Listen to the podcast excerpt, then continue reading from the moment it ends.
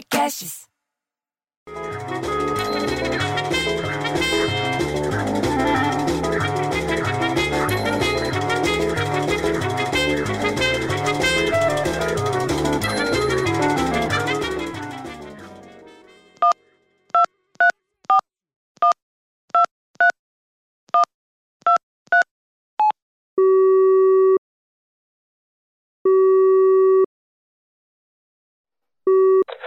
Alô?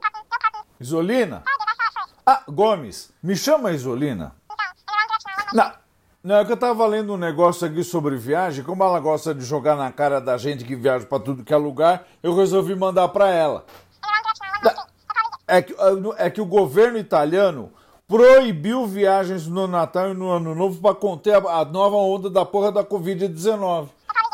O decreto foi publicado hoje. A restrição passa a valer em todo o país entre os dias 21 de dezembro e 6 de janeiro. Quer dizer, não é nem Natal, nem Ano Novo, nem Dia de Reis.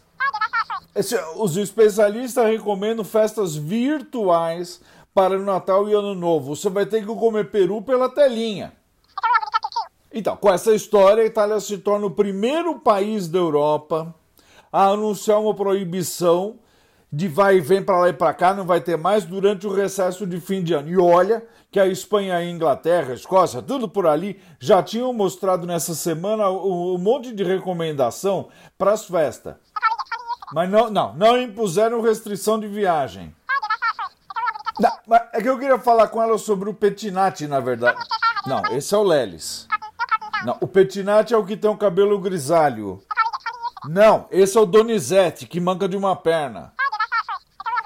É que o Petinati mora lá no Jardim Bonfilholi, que é perto do Butantã, e falou que o diretor do Instituto Butantan, Dimas Covas, disse hoje que a Coronavac, vacina produzida pelo laboratório chinês Sinovac em parceria com o Instituto Butantan das Cobras, deve estar disponível para ser aplicada na população em janeiro do próximo ano. Então você não precisa viajar Natal, Réveillon e Dia de Reis, porque a boa notícia vai vir em janeiro. Aí ele falou o seguinte, abre aspas, a vacina estará disponível e o registro na Anvisa, acredito eu, também estará disponível. Então poderemos iniciar um programa em janeiro, acredito, de vacinação. E espero que com o apoio do Ministério da Saúde, apesar de todas essas declarações que não citam nominalmente a vacina do Butantan. Eles não citam. Abre aspas de novo. A nossa expectativa é de que a vacina seja incorporada, inclusive, atendendo o que o próprio ministro fala, sem citar a vacina. De que a vacina que estiver disponível e registrada será incorporada, fecha aspas, parágrafo travessão, outra linha, outra linha, ele afirmou.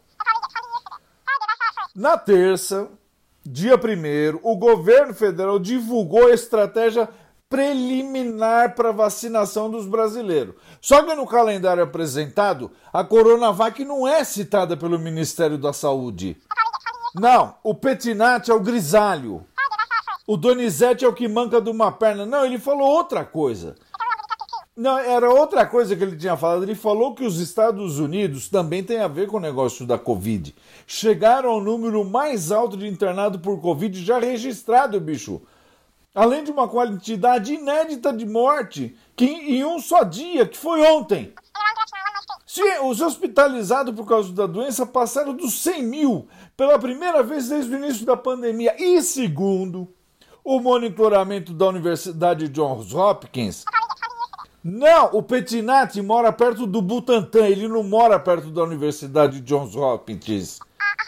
Então, a Universidade Johns Hopkins os, diz que os mortos chegaram a 3.157 no mesmo dia. Uma marca também que não existia. É, ele falou que existem atualmente 100.226 pessoas com Covid-19 e hospitalizadas nos Estados Unidos. É a primeira vez que as hospitalizações passaram de 100 mil. Tá bom. Mas então você fala para a Isolina me mandar o WhatsApp quando ela voltar. Não, porque eu tenho que falar com ela sobre o Butantan, sobre a vacina, as viagens para a Europa, o Petinati, o Donizete, a Johns Hopkins. Não, Gomes, o Petrinati é o grisalho, o Donizete... Ah, vai, chega! Puta, bicho, eu fico tão puto da vida que eu prefiro ter um filho viado que um filho Gomes.